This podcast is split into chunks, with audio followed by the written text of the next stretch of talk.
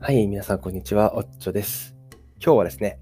最近あったニュースなんですけれども、ロシアの衛星破壊実験について、えー、どんなことだったかということをあの簡単に紹介したいなと思っております。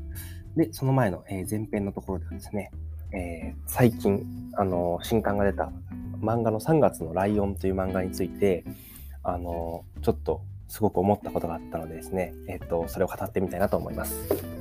はい、えー、というわけで今日もよろしくお願いします。で、ということですね、まずはその3月のライオンですね、漫画なんですけども、えっと、結構有名な漫画なので、あのご存知の方も多いと思いますが、えー、っと、将棋の漫画ですね。あの、将棋、まあ、将棋なんですけども、まあ、人生みたいな漫画なんですけども、あの、えっと、海のちかさんという方が、えー、書かれていて、あの、なんだっけ、蜂蜜とクローバーとかが有名なあの作家さんですけども、今は3月のライオンというものを、えっと、連載してて、白戦車から、えっと、まあ、単行本が出ているということで、えっと、ずっとあの好きで買ってたんですけども、最近ようやく、あのだいぶ1年、2年ぐらい多分空いたと思うんですけど、えー、っと最新刊16巻が出てそれを読んでですね、まあ、非常にいろいろとこう得るものがあったのでそれを共有したいなと思います。でえっとですね3月のライオンというものはあのなんか今で言うと藤井聡太さんみたいなあのまあすごく10代の若手で中学生で始めあ中学生でプロになってみたいなあのそういうまあえー、と方が主人公という設定でもうあの将棋界ではこう期待の新星みたいなえっと、そういう人が主人公なんですけど、えっと、まあ、その人ちょっと重ための過去を持っていて、あのまあ、主人公はもともとその幸せな家庭で育ってたんですけども、まあ、事故で、あの家族が亡くなってしまってで得意だった将棋というものがまああるんですけどもその、えーとまあ、お父さんの、えー、と友人の将棋のプロの方のところにこう、まあ、内弟子のような形で引き取られるということになったんですね。で、えっと、まあ、うちでといつも言いつつもちゃんと養子としてあの子供として迎えてもらってるんですけども、まあ、実際にはその将棋というもののこう文脈の中であの育てられてきているので、まあ、ある意味でその生きていくにはこれしかなかったみたいな感じで将棋にこう、ね、熱中じゃなくてこう没頭するしかなかったみたいな感じの少年時代を、まあ、過ごして、まあ、それゆえにこうなんていうかまあつまり将棋が強くないと生きていけないみたいな危機感とかの中でもうずっと生きてきてそしてプロになるっていうような感じなんですね。で、その、まあ、その、何て言うか、あの、義理の、その、引き取ってくれたプロのお父さん、義理のお父さんっていうのは全然悪い人ではないんですけれども、まあ、その自分がその将棋が強い子供としてそこに家に入ってそこの実のあの子供たちとまあ将棋で戦うとやっぱり勝っちゃうとかいうわけでこの家庭をなんか壊しちゃうような感覚をこう主人公自身が持っていてですね。そのつまりプロのお父さんはこう強い義理の子供息子の方にこう結構目をかけてしまってあのあんまり将棋が強くなかった実の子供たちからはちょっとこうお父さんを取られたみたいなそういう、まあ、関係性になってしまって、えー、というようなあの重ための過去を持っているというところがまずあの背景としてあるんですけども今回の16巻でですね特にあのすごくこういいメッセージだなという思ったことをちょっと紹介するとですねあの、まあ、この主人公はずっと将棋が好きで実はやってきたわけじゃないんですよね。もう生きていくためにやってきたと食っていくためにというか、まあ、自分が存在している意味が将棋しか最初なかったと、まあ、本人は思い込んでるわけなんでそのこれを失うとこうなんていうかですね自分の価値がなくなるみたいなところの危機感でこうどんどん頑張ってきたんですね。なんですけども、やっぱり育っていくうちに、あのまあ、大切な人とかができて、こう、将棋とか関係なくこう自分のことを、なんていうか、あのまあ、認めてくれたりとか、その、なんていうかですね、愛してくれるような、そういう居場所みたいなものがようやく、こう、10代後半になって、ようやくできてきて、まあ、そういうことがすごいあったかく感じて、こう、なんていうかですね、その、一緒にずっといたいんですよね。その、あの、すごい大切な人たちと。なんだけどそれをしてしまうとこう将棋を研究する時間がどんどんなくなってしまってプロの棋士としてはこうもしかしたら弱くなってしまうんじゃないかみたいな葛藤にこう悩まされるみたいな回が、まあ、この最新刊の部分で、まあ、それに吹っ切れるっていうシーンもあるんですけどもっていうちょっと深いテーマですね。つまりその自分の存在意義ってその将棋で強くあることだったのに、えっとまあ、大切な人ができたことによって、えー、それがうまくいかなくなるんじゃないかみたいな危機感があるっていうことなんですけど、まあ、最終的にはですねその当たり前のことなんですけど、まあ、どっちも大切にするっていうことですね。っていうことで、まあ、どんどん前に進んでいくっていうことなんですけど、これ、すごくあの大事なことをなんか感じたんですけども、これは、なんていうかですね、こう手段と目的っていうのが、こう、逆になりそうだったところを、ちゃんとあの自分でコントロールできたってことが今回のあの最新刊で良かったことというかですね、なんか学びポイントだなと思ってました。というのもですね、あのこの主人公からしたら、将棋っていうのはあくまでその自分がこうこの世に存在していいというためのこう手段だったんですよね。将棋そのものが目的じゃなかったんですけど、なんですけど、それをこう守るために本来、えー、と自分は実は幸せになりたかったんですよね。幸せになりたかったんですけど、えっと、その幸せになると、もともとその自分の、まあ、アイデンティティだった強い将棋っていうものが失われてしまうんじゃないかってことで、その、まあ、一緒に誰かと幸せになることっていうのをこうちょっと敬遠しそうになったんですよね。でもそれってこう目的と手段が逆転してて、この手段、将棋という手段のために、えー、自分が幸せでいれる環境っていう、まあ、最終目的みたいなものが失われるっていうのは、全くその意味のないというかですね、その優先順位が狂ってしまうことだったんですね。というわけで、そのちゃんと、えっとまあ、手段としての将棋に対してあの、まあ、幸せあの大切な人と一緒にいることっていうのは優先というかですね、まあ、大切な時間を確保するっていうことができてすごくあの良かったんですけども、ま、しかもそれで終わりではなくってですねつまりその幸せなこう時間っていうのを過ごしていることによって今度将棋そのものをやっと楽しめるようになってくるみたいな感じがちょっと今回あってその今まではこう必要に必要に迫られて勉強とか研究とか将棋の研究とかしてたんですけどこう一回こう自分の居場所みたいなものを得てそこからもう一回将棋に向かうとなんか子供の頃に感じたワクワクみたいなものを久しぶりにこう感じ始めて、まあ、手段だったはずの将棋そのものを楽しめるようになってくるみたいなことが起きるっていうことがあの今回の16巻で起きてですねそれがあのなんかこうとてもこう一番うまくいってるパターンのなんかですね、いい例だなと思いました。はい。なので、これって自分たちのなんか生活でも言えて、まあ、例えば転職とかですよね。転職で、なんかもともとは、その、なんていうか、まあ、幸せになることとか、こう、毎日楽しく生きることが、ある意味、その、まあ、一人、人それぞれ、こう、目的は違うかもしれないですけど、まあ、本当の目的ってそういうとこにあったはずなのに、手段としての、例えば転職っていうものが、なんか、まあ、給料が上がるとか、こう成長ができるとかっていうものをなんか優先して、でもそうなるためには、こう今の幸せな時間を削削りに削ってまで頑張らないとそこに行けないとか、まあ、そういうことになると、なんか手段と目的が逆転してしまうっていうこともあって、まあなんかそこはだからこう、仕事と家庭のバランスみたいなものとかも含めて、すごく、あの、参考になるような、参考になるというかですね、学びがある、あの、そういう回、え、感だったなと思いました。はい。あの、ぜひですね、知らない方は読んでみてほしいなと思います。なんか、多分1巻とか2巻とかって結構暗い雰囲気の時間が多いんですけども、回、どんどんどんどんその主人公がいろんな人と出会って関係性をこう作っていっていく中で、どんどん明るい話が増えてくるっていう、なんかこっちもね、幸せになるような、そういう漫画ですので、あの、大変お勧めしております。はい。というわけで、ぜひ読んでみてください。ということで、で、今日の本編にじゃあ、えー、っと、移っていきたいと思います。はい。で、今日は、えっと、ロシアがですね、えー、っと、人工衛星を破壊する実験を行ったということでニュースになっていました。えー、っと、11月15日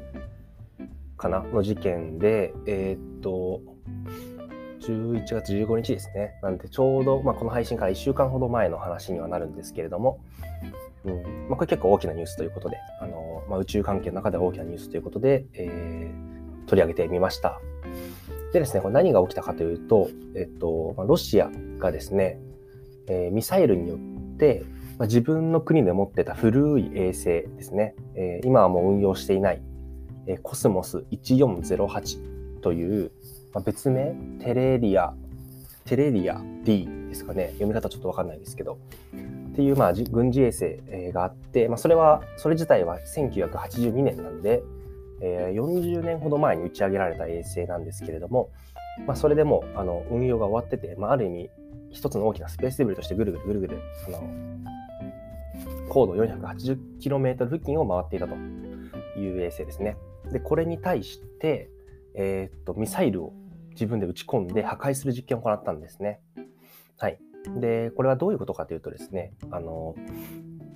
まあ、えー、対衛星破壊兵器という言い方もしますけれども、あの、人工衛星ってこう、日本で有名な、あの、なんだろう、こう、地上をこう、遠隔で、あの、探査したりする、そういういろんな、まあ、衛星ありますよね。気象衛星もそうですし、えー、と今だったら、あの、SAR 衛星というですね、あの、地表面とかのこう、あの性質とかをスキャンするような衛星だったりあとはあの大気の成分組成成分とかを探査する衛星だったりいろいろ飛んでるわけなんですけどああと通信衛星とか有名ですかね。はい。あのインターネット、えー、インターネットをこうどこでもつながるようにするための人工衛星とか、まあ、そういういろいろあるわけなんですけどえー、っとまあ、人工衛星の中には多くですね、えー、偵察衛星というものがあります。で偵察衛星って何かっていうとあの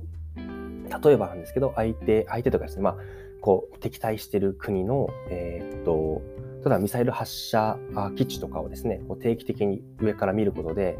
あ、なんかミサイル発射の準備してるぞとかですね、あの、事前にわかると。もしくは、その、あの、まあ、つまりそういう衛星ですね。相手国とかの情報とかを、まあ、スパイする衛星とか、あとは、まあの軍事衛星といってもそれ以外にも、本当軍事用の通信をするための衛星だったりとか、ちょっと詳しくは僕も全然わからないんですけど、まあ、そういう衛星っていうのがまあたくさんあるわけですね。で、えっと、まあ、例えばそういう衛星にこう見られてるとまずいというかですね、まあ、なんていうかですね、相手の衛星をむしろ破壊できると、相手のその軍事行動に影響を及ぼすことができるので、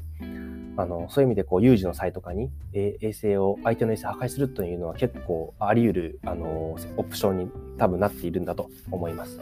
でそれを、まあえーと、自分の衛星を使って、まあ、実証実験じゃないですけれども、まあ、それが、まあ、できる技術を確立しておくみたいなことを、まあ、各国あの各国ではないですね、まあ、何カ国かやったことがあるという中で今回ロシアがそれをやったということになります。はい、でこれ結構批判されてるわけですね。まあ当たり前ですけれども、あのこれ一番良くないのは高度なんですけどね、あの高度 480km っていう、まあ、もろあの ISS、宇宙ステーションがある高度は大体400キロ前後、まあ、400約400キロぐらいなんですけども、えー、っとまあ、そこに破片がこう飛び散ってしまうようなそういう軌道ですね、近い軌道。そこにまず打ち込んだ、まあ、つまり直接的な人命の危険がある軌道に、えー、っとの、えー、衛星破壊実験を行ったということが一つこう、まあ叩かれるポイント。でさらにその高度480っていうとですね結構高いというかですねあのなんていうかほっといたらこう破片が大気に再突入してきて、まあ、勝手にゴミがなくなってくれるという高度ではないんですね。少なくとも数十年数百年かかるような高度なんで、まあ、そこにゴミをばらまいたと。そのまあ爆爆発したその破片が、えー、その軌道高度にぐわーっとこう広がっていくわけですよね。で、えー、っと、少なくともですね、エルヨーラボスっていうあの第2回ぐらい取り上げた、えーと、衛星のトラッキングを行っている会社からすると、もう本当多数の、えー、デブリをすでには観測しているということで、でおそらくその大きいデブリは観測できても小さいデブリって観測できないので、そのまあ、そういう意味でこう一気にその高度 km 前後、480km 前後の、えー、軌道が一気にこうデブリで汚染されたということになると思います。はい。ですね。なので、ここはだからコードがすごいまずいところにまず打ち込んだっていうところが一つのポイントですね。まあ、そもそもこういう実験やってほしくないなっていうところではもちろんあるんですけどね。はい。まあ、ただ、その、まあ、やってしまったものはやってしまったということですね。あの、今後、えっ、ー、と、アメリカ等が、まあ、まずは中心となって、あのこの破片がどうなるかということを、えっとまあ、チェック、トラッキングして、えっと、宇宙飛行士がいる ISS のあの、まあ、回避とかを行っていくことになるんだろうなというふうに、えー、っと思っています。はい。それでですね、まあ、起きたことはこれぐらいなんですけど、まあ、これぐらいはちょっとどれぐらい、まあ、やばい実験かっていうことなんですけども、えっと、実はですね、この衛星攻撃兵器の実験というものは、えっと、これまでにおそらくロシアを含めて4カ国がやっているということになっていて、1つ目はアメリカということで、アメリカは実験いろいろ計画してたみたいなんですけども、実際に、えー、っと攻撃したというかですね、あの実際に衛星を破壊したのは、おそらく2008年の2月だけということなんですかね。ちょっとこれは正確な情報じゃないかもしれないんですけれども、えっと、まあ、あの衛星、えー、探査衛星がこう制御不能になってこう落ちてくるときにあの、まあ、どこに落ちるか分かんないっていうことで、えー、低い軌道、高度400あ高度240キロぐらいで、えっと、地上からミサイルを撃って破壊したということがあったそうですというのと、あとは中国ですね。中国の実験は一番有名で、えー、2008年ですかね。えー、っと、2008年でだと思うんですけれども、どっか行っちゃったかな。あ、2007年か。2007年に実験したんですね。で、これが高度850キロっていう結構もう、もう一番やめてほしいような軌道をやったんですね。はい。で、これはあの非常に有名で、あの、スペースデブリの数とかをこう、表しているようなこうグラフとかで必ずなんか矢印でここで中国が実験しましたみたいな結構書かれたりするぐらいあの本当に一気にデブリの数を増やしたもう最悪の実験だったというふうに思ってます。まあ、ある意味恐ろしいなということですね。こんな破壊本当にできるぞってこう分からせてしまったし、えー、その技術がこう確立されたことを示すような実験だったわけなんで、あのまあ、そういう実験がま中国によって行われて、これは結構もうずっと長年、今も残っている問題ですね。そこで出たデブリっていうのがたくさんあったということです。で、えー、と2年前ですね、インドも実はやってて、えこの時は、え高度300キロぐらいなんで、えっと、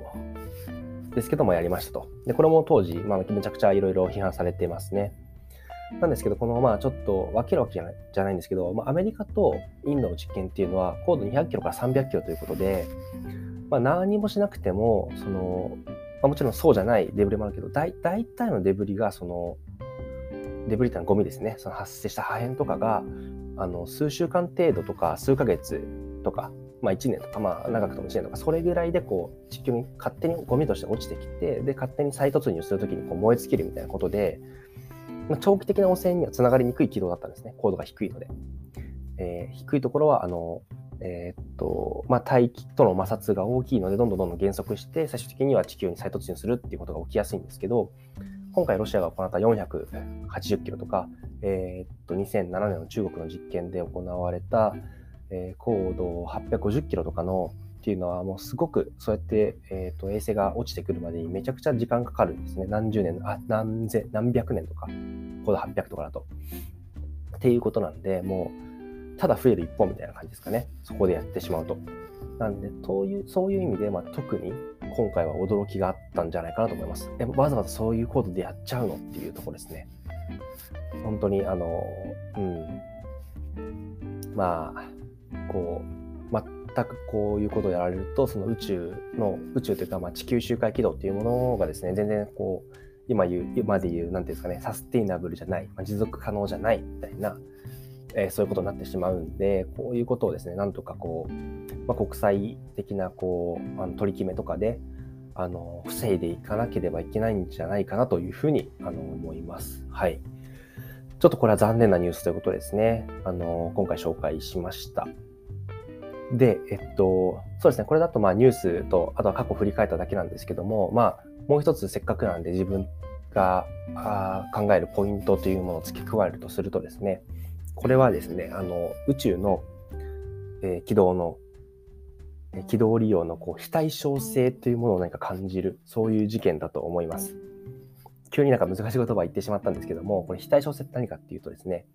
えっと、つまりま守るっていうのは非常に難しくて、壊すのがめちゃくちゃ簡単っていうことなんですよね。それが非対称という、まあ、攻めと守りが全然労力が違うんですよね。で、攻めは何かっていうと、こうやって例えば、え、破壊実験とか行ったり、もしくは衛星を自爆させるような仕組みを、えっと、されてしまうと、あの、まあ、そうやって作るの結構簡単なんですよね。つまり、地球周回軌道をデブリで汚染しようと思うと、その技術自体ってそんなに難しくないんですよね。だけど、それに対して、えー、地球のその周回軌道を守る。つまりゴミを例えば減らしたりとか、もしくは、えーと、スペースデブリ、ゴミがたくさんぐるぐる回ってても全部とぶつからないように、調整しながら軌道制御して、えー、安全な運用をしていく、衛星の運用をしていくっていうことは、まあ、それに比べて非常に難しいことなんですよね。なので、その、あの、こういう、なんていうかですね、非対非対称的な、あまあ、環境に宇宙のその地球周回軌道っていうものがあるってことは、あの各国念頭に置いて運用していく必要があるんだろうなということを思います。はいまあ、壊すのは簡単という、守るのは大変そういうことが、まあ、あのまさに、えっと、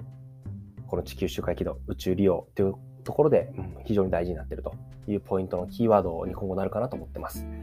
これあのよく、えっと、同じようなことをサイバーセキュリティとも言われているということだと思うんですけども、まあ、サイバーセキュリティもですね、あの全方位まんべんなく鉄壁を築かないといけなくってこう一箇所でも穴があるとそこからこうはあのクラッカーっていうのは忍び込んできてデータとかも盗んじゃうわけなんでこうそれも非対称的ですよねなんか穴1個あればいい攻めっていうのと穴を一つもなくとにかく全方位守る守りっていうのはこう非対称的なんですよね。あの労力というかあのまあそういうものがはいリソースというかですね。はい。なのであの、それと同じようなことが宇宙でも起きてて、で、宇宙で特に問題なのは、やっぱり、あの、カーボンニュートラルとかでも話してたことと近いんですけども、結構取り返しつかないんですよね。あの、何千年という単位で、まあ、何百年何千年という単位で、えっと、基本的にはデブリ一回発生してしまうと、もうそのままなっちゃうんで、あの、そこが、えっと、まあ、すごく厳しいポイントで、これからどんどんどんどん宇宙利用って多分発展していくと思うんですけども、まあ、みんなというかですね、それ利用する人たちが、まあ、国のいろんな国益とかあると思うんですけども、まあ、みんなで守っていかないとだ、えー、と全員が使えなくなってしまうよっていうことなんで、あのそこはですね、一つ、えー、っと、まあ、今後、あの、よりシビアになっていくところかなというふうに、え、見ております。というわけで、今日はこれぐらいですかね。え、ロシアの人工衛星破壊実験ということですね。はい。まあ、日本もですね、これ、あの、破壊する必要はもちろんない ないですけどもあのもうこういう実験を行った時に自分たちで自分たちを守るそういう仕組みっていうのは必要だと思います。例えばそのあの、まあ、いろんなデブリをちゃんと自分たちでこう検出できるような、えーとまあ、すでにあるとは思うんですけどもあのそういう地上設置のレーダーとかをもっともっと整備していくとか、まあ、あとは国際的に協力してあのウィンウィンの関係をいろんな国と築いて築いていって、まあ、情報提供もしくは情報をもらうということをしていくっていうことがあの今後より重要になっていくというふうに思うそんなニュースでしたということで。はい今日はちょっと暗め。うん、これすごい残念だなというニュースだったんで、はい、あのちょっとテンション低めですけれども。あの取り上げてみましたということで、